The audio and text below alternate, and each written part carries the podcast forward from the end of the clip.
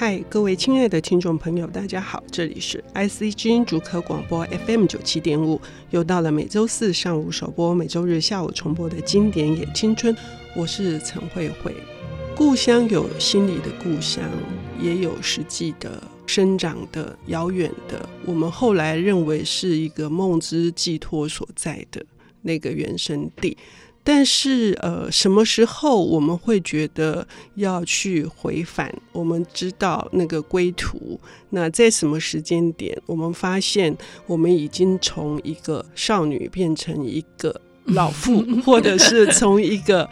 男孩变成一个男人。好。那是嗯，我们看到的那个少女是我们的心灵的故乡吗？今天我们邀请到的领读人是作家，也是最近出版的《比雾更深的地方》的散文作者。当然，他也写很好的小说哈，同时也是未城出版的总编辑张慧晶小姐为我们谈这本。我认为是一部非常值得一读再读的作品。对对，尼克亚当斯故事集，海明威的作品。嗯。嗯说到海明威，我们对他有一些比较刻板的既定的印象，对，就是大胡子，然后那个很好像这个很爱喝酒，然后那个另外就是经常在战场上，OK，嗯嗯，呃，然后因为好像以前的好莱坞电影就会把这个刻板形象拍的很明显，嗯，这样子。嗯。嗯、那但是就海明威确实是一个非常好的小说家，而这个尼克亚当斯故事集也有非常的特别啊，就是他其实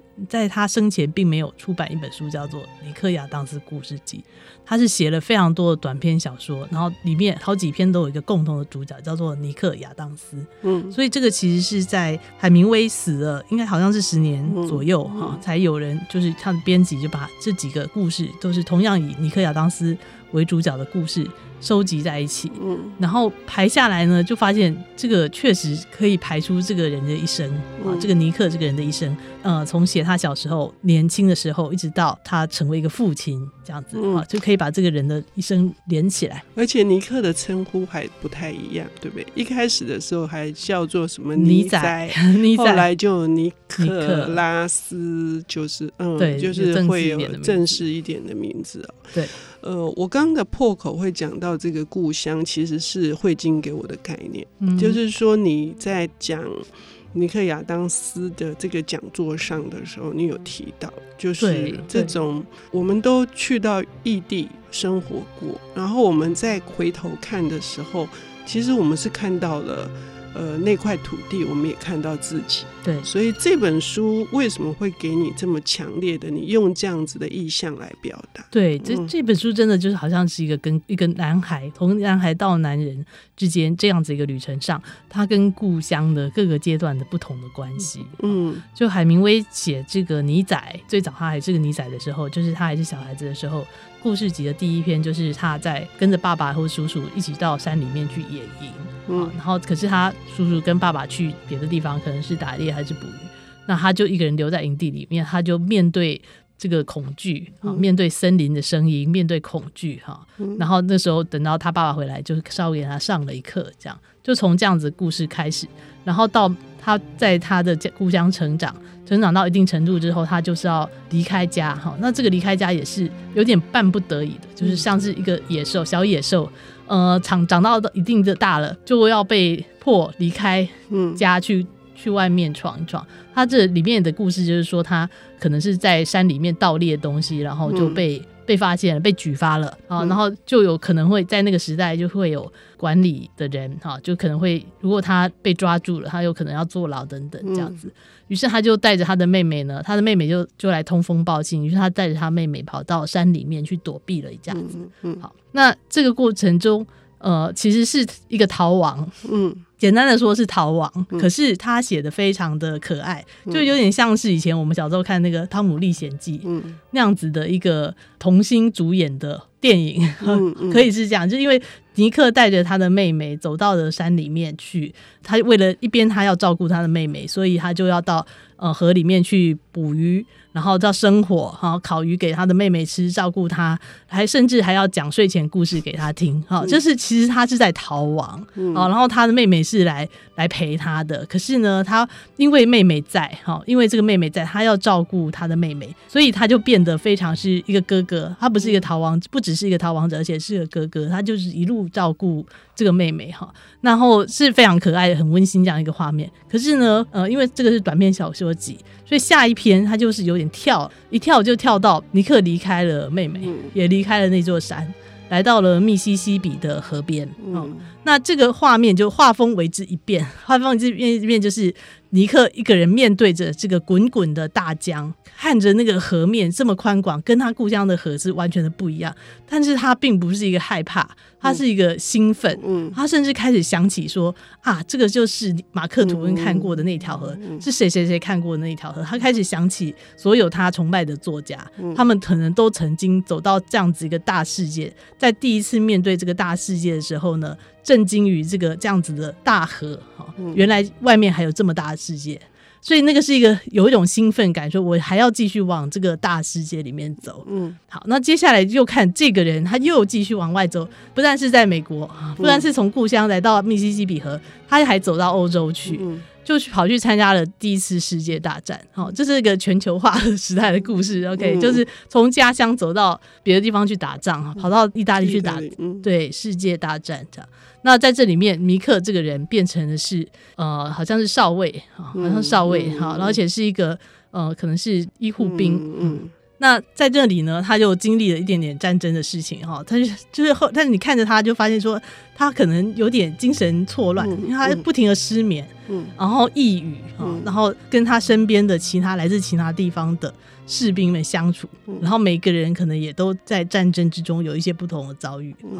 那这样子一直到最后，后来终于这个尼克要回家了。嗯，我非常喜欢哈海明威写尼克回家的这一篇。嗯，那一篇的题目叫做《辽阔的两心河》。嗯，辽阔两心河一开头就很简单，就是那时候尼克就已经在回到美国了。好，他就是写说尼克来到他的家乡，看到里面的风景都改变了。有些地方就是好像是一片焦土，变成废墟，变成废墟哈。嗯、那他就只好继续往往山里面走。开始随着他往山里面走呢，他就越来越想起以前的那个感觉，嗯、因为那个河还在，然后鳟鱼也还在，哈，山的味道，然后草。然后他就越走，他就越想起来，他就觉得我的身体又想起来，想起来了。嗯、然后他走到一个地方，然后就开了一个罐头。我看到这里，我都很想吃那个罐头，就吃那个水蜜桃，对对对，杏子的罐头。然后喝了一点，喝了一点水，给自己煮一点咖啡。嗯，就是他非常缓慢的呢，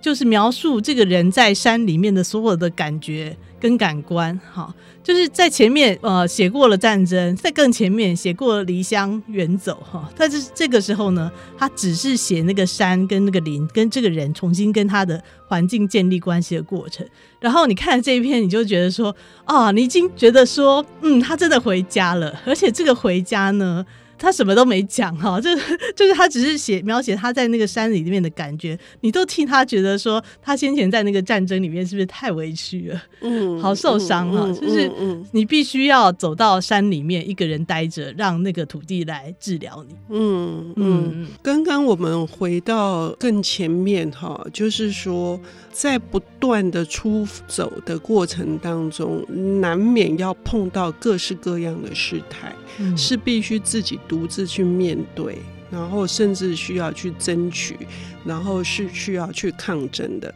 可是他回来之后的这一篇也是我非常喜欢的两星河哈，这一篇呃，我们还可以再细腻的谈，就是说前面所走过的这些路，然后那些坎坷，如何在这一段河流跟河流共处的这个几个白天跟晚上，他突然这些被抚平了。我们要休息一下，等一下回来。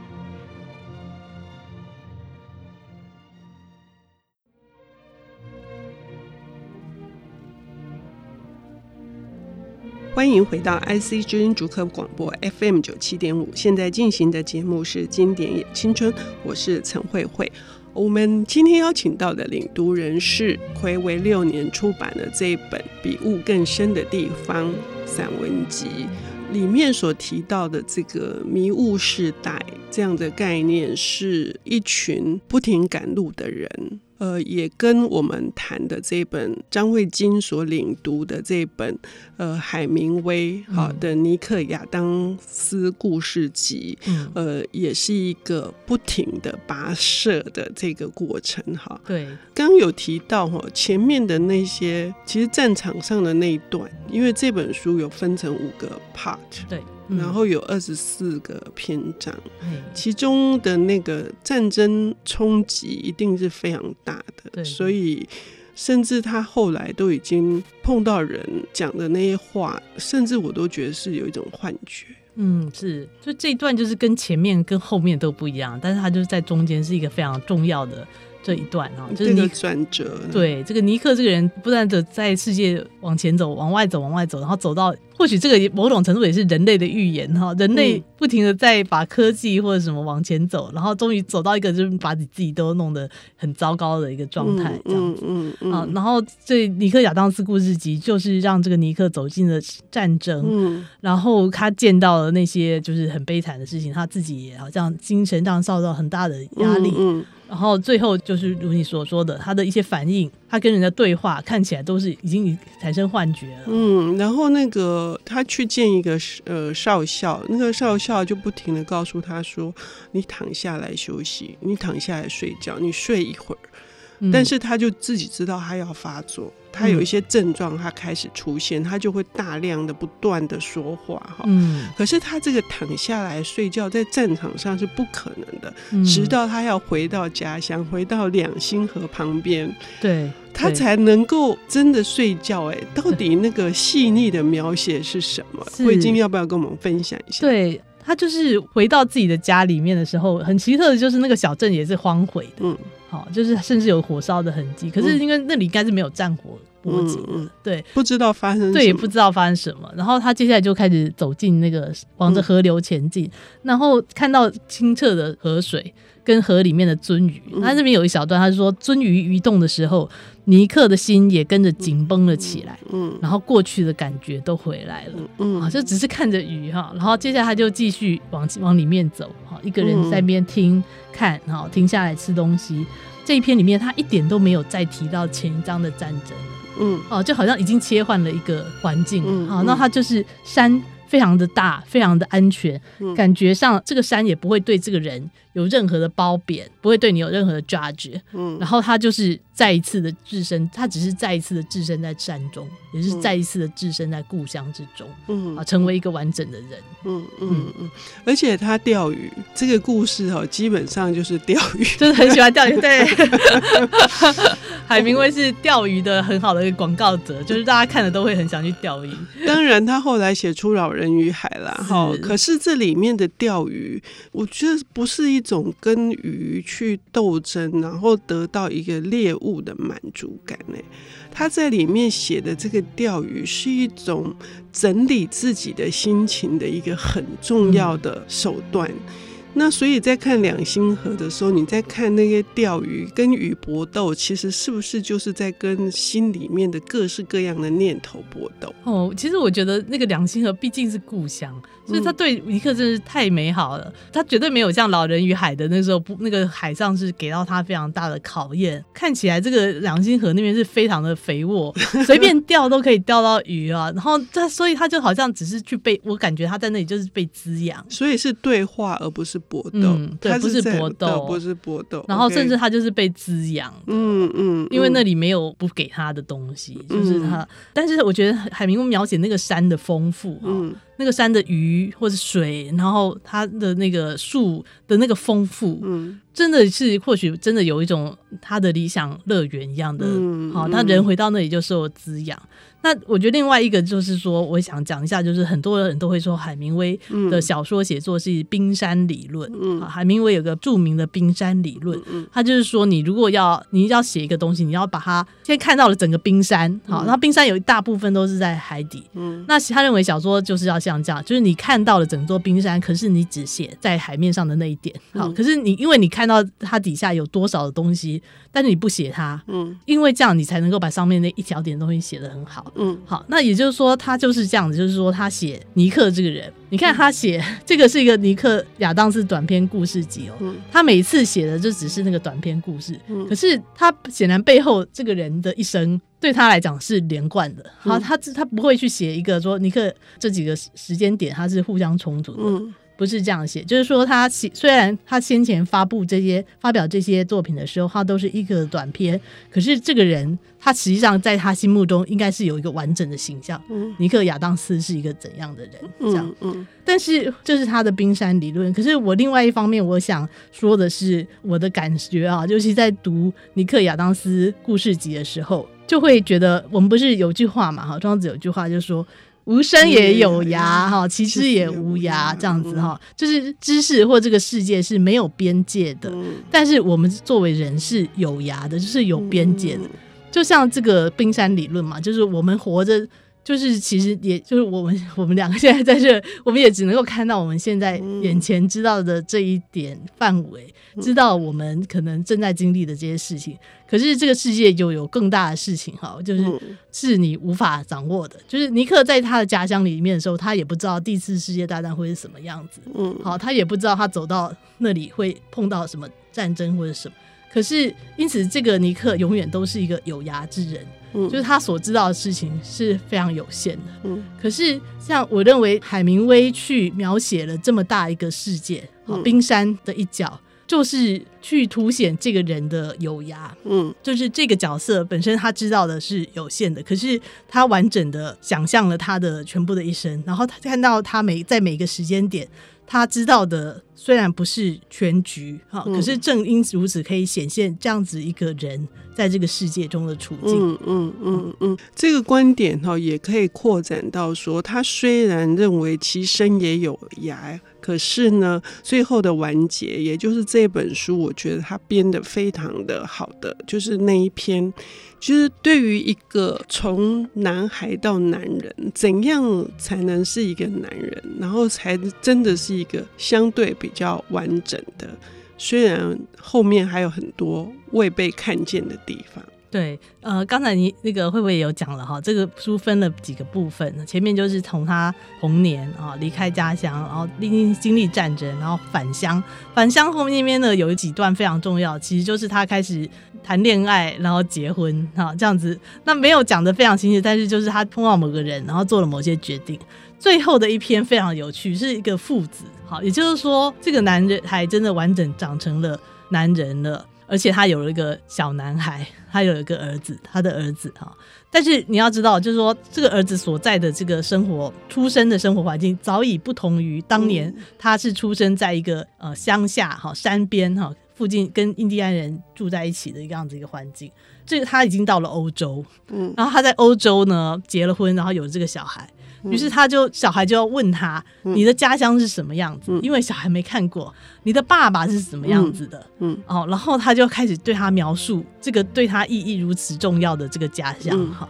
然后他描述他的爸爸，然后于是这个小孩子就童言童语的，他说他觉得我们应该要去回去看。我也想要去看爷爷的坟墓，好，然后我们应该把它埋在哪里？这样子我就可以去看，等等等等，好，这样，所以这个男人终于开始跟他的儿子介绍他的家乡，然后可能有一天这个小孩也会。回到那个家乡，但是这是一个另外一个孩子的旅程了。嗯，也就是这个孩子是往后走的，对，也是往前走。是，但是就尼克来说，他是等于是这个孩子是帮他往后回到回到家乡。哈，对，这是一个很有趣的概念呢。我们都知道，海明威有一部非常重要的自传性的作品是那个《流动的响宴》。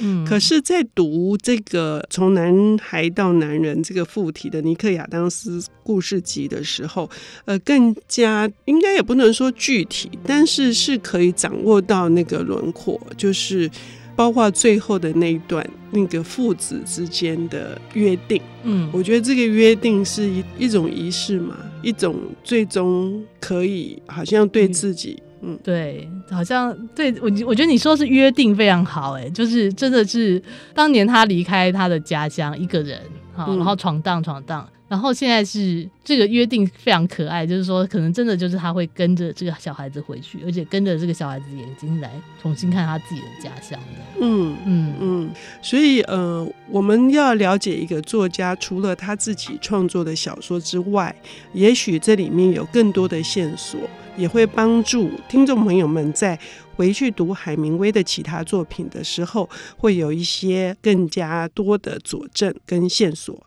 非常的谢谢，谢谢。呃，卫城出版社的总编辑。是。张慧晶，谢谢。多指教，谢谢 慧晶，谢谢。